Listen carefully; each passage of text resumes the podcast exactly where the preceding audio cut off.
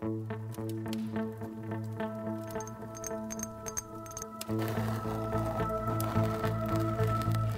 pouvoir caché des matériaux, un podcast de Saint-Gobain.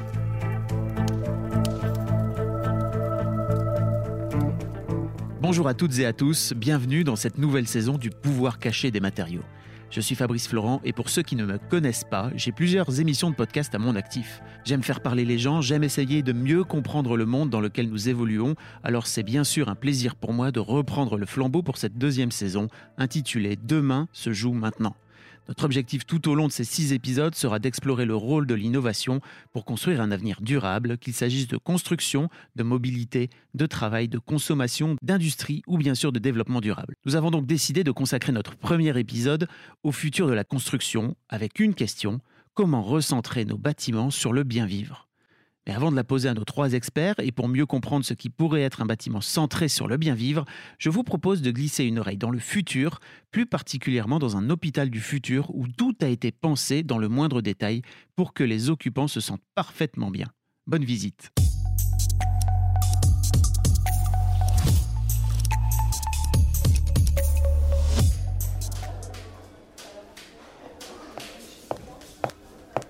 Bonjour docteur. Bonjour, c'est un plaisir de vous accueillir dans notre hôpital. Au nom de tout le personnel, je vous souhaite la bienvenue. Bah, merci beaucoup pour votre accueil. Je suis vraiment très heureux de vous rejoindre et vous dirigez un très bel établissement à tout point de vue. Oh, merci beaucoup. Mais attendez un peu que je vous fasse faire le tour du bâtiment.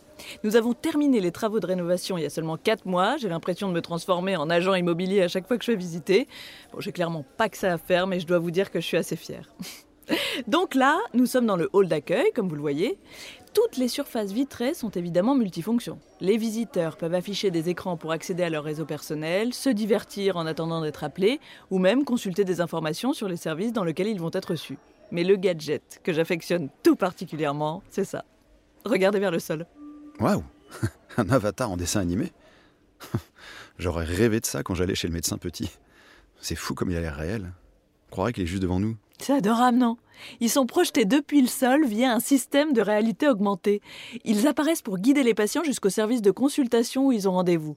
Alors, nous, on a choisi une version très cartoon pour rassurer les enfants, mais, mais je crois que ce sont les adultes comme vous que ça amuse le plus. en tout cas, c'est une idée très brillante. hein. Alors, suivez-moi, voici maintenant la cafétéria. Regardez comme on s'y sent bien. Tout a été pensé en détail pour que les patients puissent partager dans les meilleures conditions possibles avec leur entourage. Le sol aspire les bruits de pas. Nos parois en verre 100% modulables se déplacent à la voix, pouvant entourer des groupes jusqu'à 12 personnes avec une isolation sonore totale. Mais surtout respirer. Qu'est-ce que vous sentez? Difficile à dire, mais c'est très agréable. eh bien, nous diffusons des odeurs très légères et discrètes qui évoluent au fil de la journée. Le matin, elles réveillent en douceur. Pendant les heures de repas, elles mettent en appétit. Et le soir, elles détendent. Et ce que l'on ne sent même pas, mais qui est bien là, c'est tout notre système de gestion des températures. Là, il fait bon, n'est-ce pas? Bah écoutez, la température est idéale. Eh bien, l'isolation des vitres, murs, sols et plafonds est évidemment totale, mais surtout, l'énergie utilisée pour chauffer ou refroidir la pièce est produite à partir de ceux qui occupent l'espace. Leurs pas, la chaleur que dégage leur corps, mais aussi les vibrations vocales. Et cela fonctionne de cette façon pour tout l'hôpital. Nous pouvons même transférer l'énergie produite d'une pièce à l'autre. Non mais c'est fou ce qu'on arrive à faire aujourd'hui. Parfois, on ne sait plus très bien où est la limite entre la techno et la magie. Attendez de voir les nouvelles chambres des patients. Tout a été pensé pour offrir une expérience optimale de réalité augmentée. Nous pouvons recréer avec une quasi-exactitude hein, l'ambiance de leur salon ou de leur salle à manger ou de leur chambre. Nous pouvons même projeter en direct de vraies pièces de la maison pour permettre, par exemple, de partager un repas en famille. Écoutez, j'ai peut-être un peu l'air de me répéter, mais vraiment, je, suis- je suis très impressionné. Ah, Mais vous pouvez Depuis que l'établissement a été refait, le temps de rétablissement des patients a diminué en moyenne de 18%. Alors, je suis tout autant impressionnée que vous. Avant de vous laisser entre les mains de mon adjoint, nous allons quand même faire un petit passage par nos blocs opératoires. Vous allez voir, les surfaces sont 100% antibactériennes et auto-nettoyantes. Nous n'avons même plus besoin de désinfecter après une opération. C'est- C'est impressionnant. Ah mais c'est fort. Alors nous voyons dans cette projection, assez optimiste disons-le, un véritable déploiement technique au service du bien vivre. Les solutions techniques, dans quelques décennies, elles seront là. Mais la notion de bien vivre sera-t-elle centrale dans la façon de penser la construction et la rénovation? Aujourd'hui, par exemple, il existe encore beaucoup de logements, d'écoles, d'administrations, de bureaux ou d'hôpitaux mal conçus, mal isolés et inconfortables. Comment faire donc pour les recentrer sur l'humain? Comment les rénover? Comment les transformer en véritables vecteurs de bien vivre? Mais d'abord, qu'est-ce qui constitue un bâtiment centré sur le bien vivre?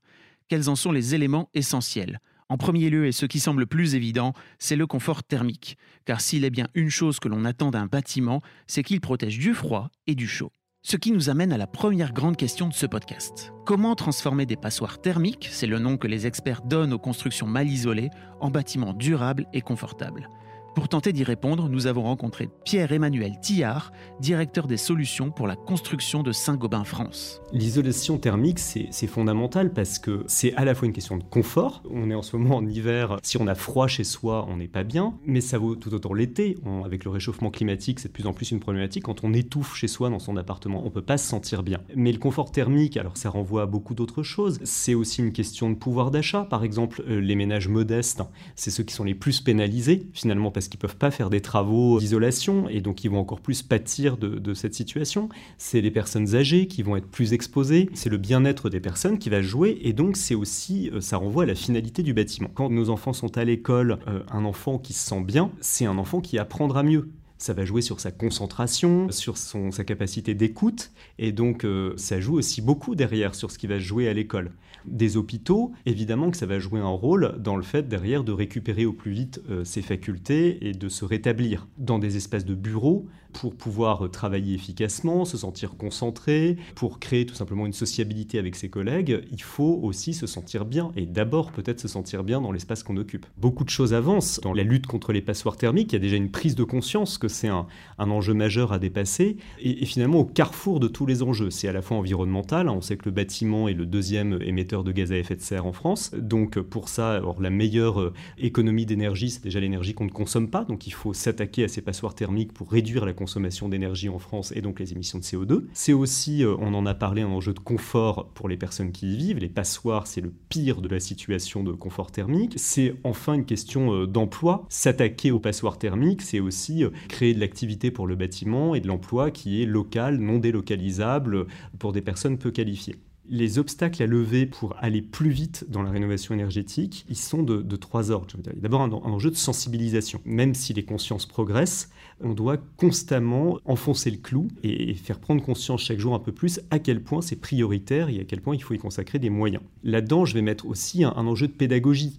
Euh, beaucoup de gens sont convaincus du principe, mais très vite sont perdus euh, dès qu'ils euh, se retrouvent dans le maquis des différentes aides fiscales, financières, de l'ingénierie que ça suppose. Donc il y a vraiment un enjeu de simplification vis-à-vis des particuliers, de ceux qui seraient prêts à, engager des travaux. Il y a ensuite un enjeu de, de montée en compétence des professionnels, les artisans, parce qu'évidemment, euh, il faut qu'ils soient eux-mêmes euh, outillés pour savoir utiliser les bons matériaux, pour les poser dans des conditions optimales de qualité, et ainsi apporter euh, un sérieux de réalisation à la hauteur des attentes. Il y a un troisième volet qui est l'accompagnement financier. Plus on se fixe une ambition élevée, plus il faut accompagner en parallèle les particuliers, notamment les plus précaires. Donc là, ça renvoie euh, à à la fois une manière de mobiliser les aides plus simplement, de faire en sorte que les autres acteurs, les banques par exemple, apportent également leur contribution pour qu'à l'arrivée, pour un particulier, ce soit simple et facile de réaliser des travaux. Les solutions d'avenir en termes d'isolation, c'est d'abord des solutions euh, qui apportent un confort maximal, et si possible, tous les conforts d'un coup. Je pense au confort acoustique, les plaques de plate, les plafonds qui permettent de franchir des seuils importants en termes de nuisances sonores. Il y a la qualité de l'air. On a développé des plaques de plate qui absorbent les formaldéhydes, et on travaille sur des solutions euh, euh, qui permettraient d'aller plus loin et de capter l'ensemble des particules qui traînent dans l'air. Il y a les vitrages sur lesquels, au-delà des performances, des propriétés euh, acoustique ou thermique. On travaille également beaucoup sur la luminosité pour apporter plus de lumière dans le bâtiment. L'objectif ultime, c'est ça, c'est qu'on se sente bien chez nous et dans tous nos espaces de vie tous les types de bâtiments, au travail, à l'école, chez soi. Et donc, ce qui compte, c'est le bien-être, et le bien-être dans toutes ses dimensions. Est-ce qu'on euh, est dans un confort thermique, mais aussi dans un confort euh, acoustique? Est-ce qu'on n'est pas gêné par les nuisances? Euh, Est-ce qu'on respire un air sain et qui ne va pas nous déclencher une migraine? Est-ce qu'on est dans un espace lumineux, même quand il pleut, comme quand on est à Paris? En fait, c'est un enjeu fondamental aujourd'hui. Les matériaux se développent très rapidement et il existe déjà aujourd'hui des solutions techniques extrêmement efficaces pour nous permettre de respirer un air sain, de se sentir bien isolé du bruit et bien sûr des aléas de la météo. Et c'est un peu ce que nous disions en introduction. Pour être bien dans un espace, il faut se sentir enveloppé, cocooné, protégé ce qui ne signifie pas pour autant isolé du monde extérieur. C'est ce que défend depuis des années Nadia Sami, qui est architecte spécialisée sur les questions d'inclusion, d'accessibilité et pionnière en matière d'usage et de qualité de vie des habitants. Pour elle, un bâtiment ne peut contribuer au bien-être et à la santé de ses occupants qu'à condition de créer des ouvertures et du lien avec son environnement. En tant qu'humain, on a besoin d'être vu, d'être touché, d'être écouté. Sinon, c'est comme un vilain film d'horreur, on se vide de notre substance vitale. Donc quand on n'est pas touché, vu, écouté, on n'est pas en bonne santé, on ne se maintient pas en bonne santé. Quand on n'est pas en mouvement et en lien, on ne se maintient pas en bonne santé. Donc un bâtiment une bâtisse, quelle qu'elle soit, que ce soit de l'habitation collective, individuelle, que ce soit un lieu de travail, que ce soit un lieu de soins, peu importe, doit maintenir le lien avec l'extérieur. De l'extérieur vers l'intérieur, de l'intérieur vers l'extérieur. On ne rentre pas pour s'enfermer. Donc rester en mouvement, c'est penser les percées visuelles, c'est penser les courants d'air, c'est penser les contacts olfactifs, c'est penser les contacts tactiles. Le regard est très très important pour voir voir sans être vu et pouvoir voir et être vu. Si on considère la notion de santé à travers cette approche humaine, j'ai pas de limite avec le bâti existant. Je n'en ai pas. Je n'en ai pas tout simplement parce que pour le coup, ce qui a été fait dans les années 60-70 me va parfaitement. Pourquoi? Parce que dans ces époques-là, voire même 50, on était sur des grandes baies vitrées, des grandes fenêtres, des grandes percées qui me permettent, quand je suis alitée, quand je suis dans mon canapé, de rester en contact avec l'extérieur.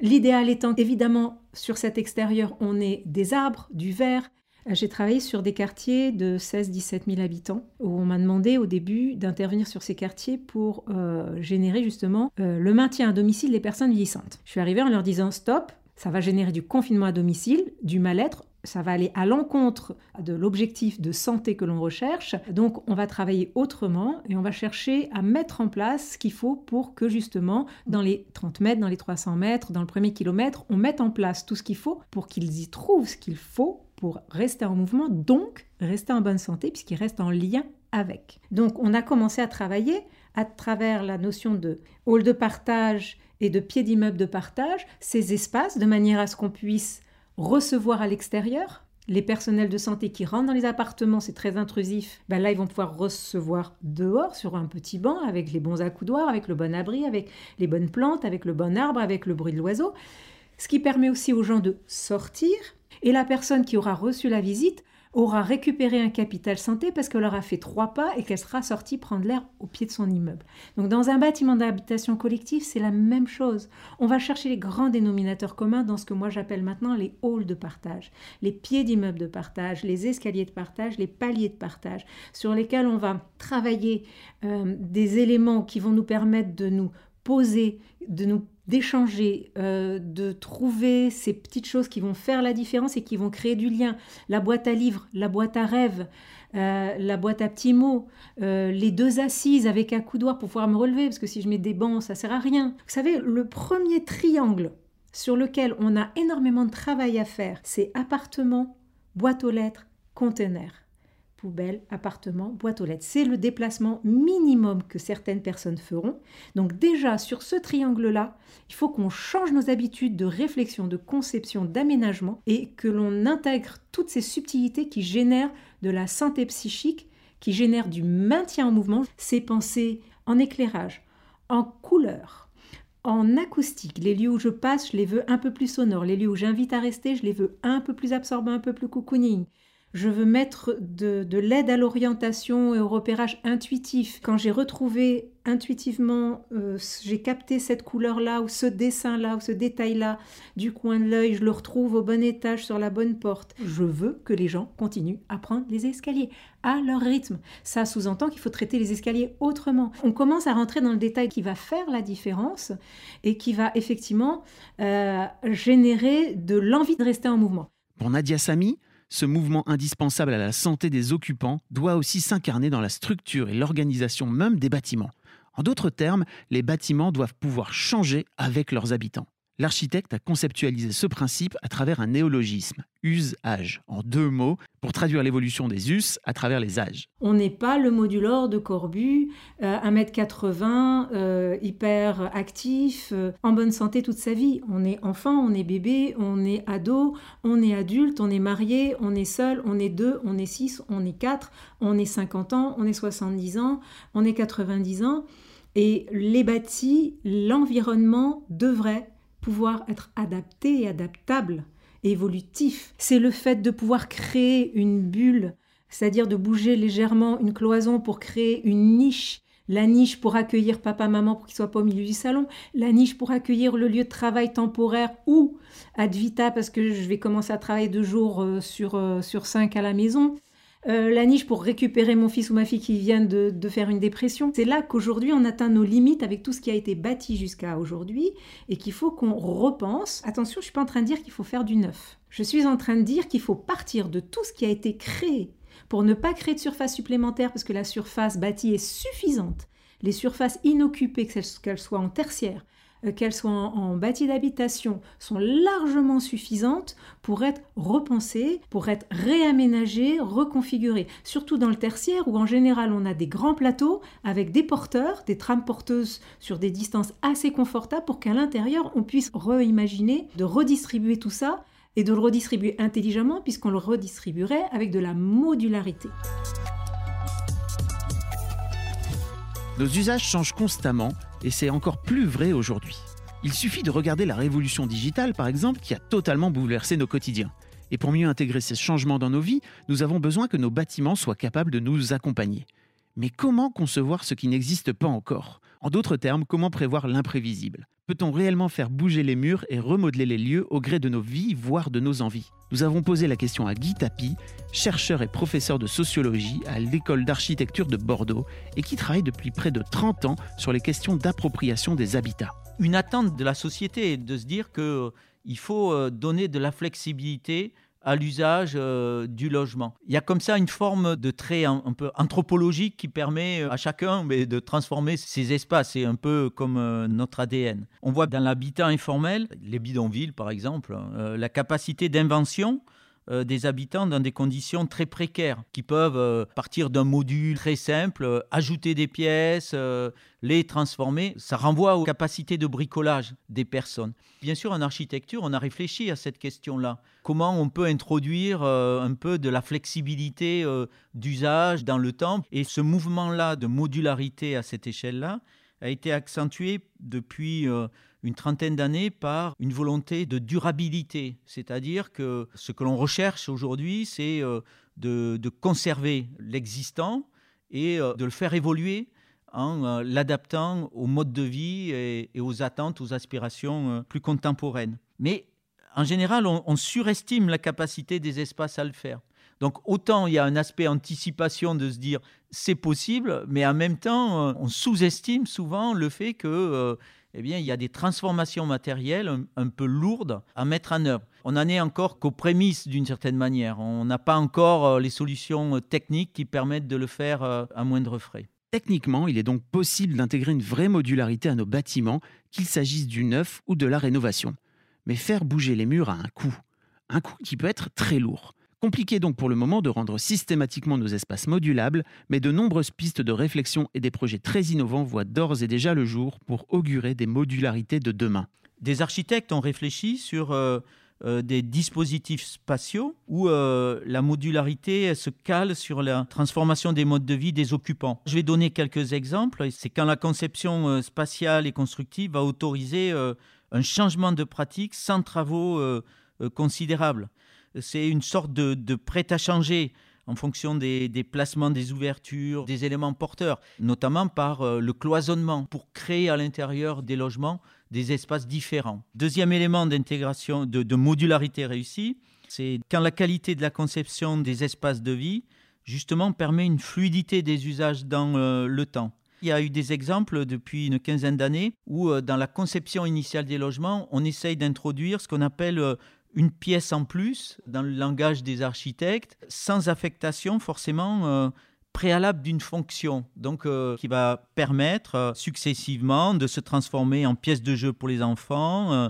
en bureau et en espace de travail, en pièce de rangement, en chambre d'amis. C'est quand l'espace initial génère des usages multiples. Par exemple, en concevant des bâtiments avec des duplex ou des triplex, ça permet en fait euh, une modularité de l'usage des espaces parce que ça permet d'individualiser les pratiques. Le fait d'introduire cette différence de niveau en associant euh, par exemple une chambre, des points d'eau, euh, des toilettes qui sont le minimum qui renvoie à une intimité d'usage, eh bien là on voit que les duplex et les triplex, ça permet d'une certaine manière une modularité d'usage dans le temps. C'est-à-dire qu'une famille va pouvoir euh, l'utiliser avec des enfants en bas âge, avec euh, des adolescents, avec des jeunes adultes. Il y a le niveau peut-être pour euh, les ascendants où ça peut se transformer en colocation, soit avec des personnes qu'on connaît, soit avec d'autres personnes qu'on ne connaît pas. Donc là, on voit bien que c'est intéressant, cette manière de concevoir l'espace qui jusqu'à présent n'était pas forcément développé. On voit bien aussi que dans l'habitat individuel, y compris pour euh, des constructions euh, plutôt bas de gamme ou moyenne gamme qui coûtent pas cher, parce qu'après, si on a effectivement un ou deux millions d'euros, euh, c'est facile de prévoir de la modularité, mais quand on a 150 000 euros, c'est peut-être moins facile. Mais ce que l'on a constaté, c'est quand même l'idée de construire de l'habitat individuel en faisant en sorte qu'on on ait euh, des studios quasiment indépendants qui peuvent être destinés euh, au couple qui vit dans la famille, ensuite qui peut peut-être accueillir euh, le jeune adulte mais qui n'a plus de boulot et qui revient à la maison, mais en même temps qui a un espace quand même qui est privilégié et indépendant, ou accueillir des ascendants, ou même ces studios qu'on peut euh, louer pour avoir des euh, revenus financiers euh, complémentaires. Donc là, on voit bien qu'il y a quand même une capacité de transformer ces usages sur plusieurs décennies. Nous voyons donc se dessiner peu à peu les contours du bâtiment du futur, celui qui sera totalement placé au service de notre bien vivre. Un bâtiment dont les matériaux seront capables de nous envelopper et de nous protéger. Un bâtiment qui nous donnera envie de rester en mouvement, en alerte et vivant. Un bâtiment qui sera aussi capable de se construire et de se déconstruire au gré de nos changements de vie. Alors il reste de nombreux obstacles à surmonter. Pour créer ce futur bâtiment, il faut aider les acteurs traditionnels, comme par exemple les artisans, à s'adapter à de nouveaux savoir-faire. Il faut aussi imaginer de nouvelles façons de penser et d'organiser la conception, il faut faire évoluer les normes et les réglementations, et il faut en plus être capable de construire et de rénover avec un objectif de neutralité carbone. Nous aurons d'ailleurs l'occasion de traiter ce dernier point la semaine prochaine dans notre épisode consacré au futur de l'industrie. Mais nos experts se sont tous montrés très optimistes sur notre capacité à intégrer ces évolutions. Ces dernières années ont marqué un virage sans précédent en termes d'innovation et de volonté de replacer des notions de santé, de bien-être et d'usage au cœur de nos bâtiments. Et la crise sanitaire, avec les confinements, le télétravail, la nécessité accrue de se sentir bien chez soi, promet d'accélérer encore et de façon exponentielle cette révolution du bien-vivre dans la construction et la rénovation. C'est la fin de ce premier épisode. Merci à Pierre-Emmanuel Tillard, à Nadia Sami et à Guy Tapi d'avoir partagé avec nous une partie de leurs idées et de leurs réflexions. Et rendez-vous la semaine prochaine avec un nouvel enjeu d'avenir. Dans 30 ans, la neutralité carbone aura-t-elle mis toute l'industrie mondiale d'accord? Merci à toutes et à tous.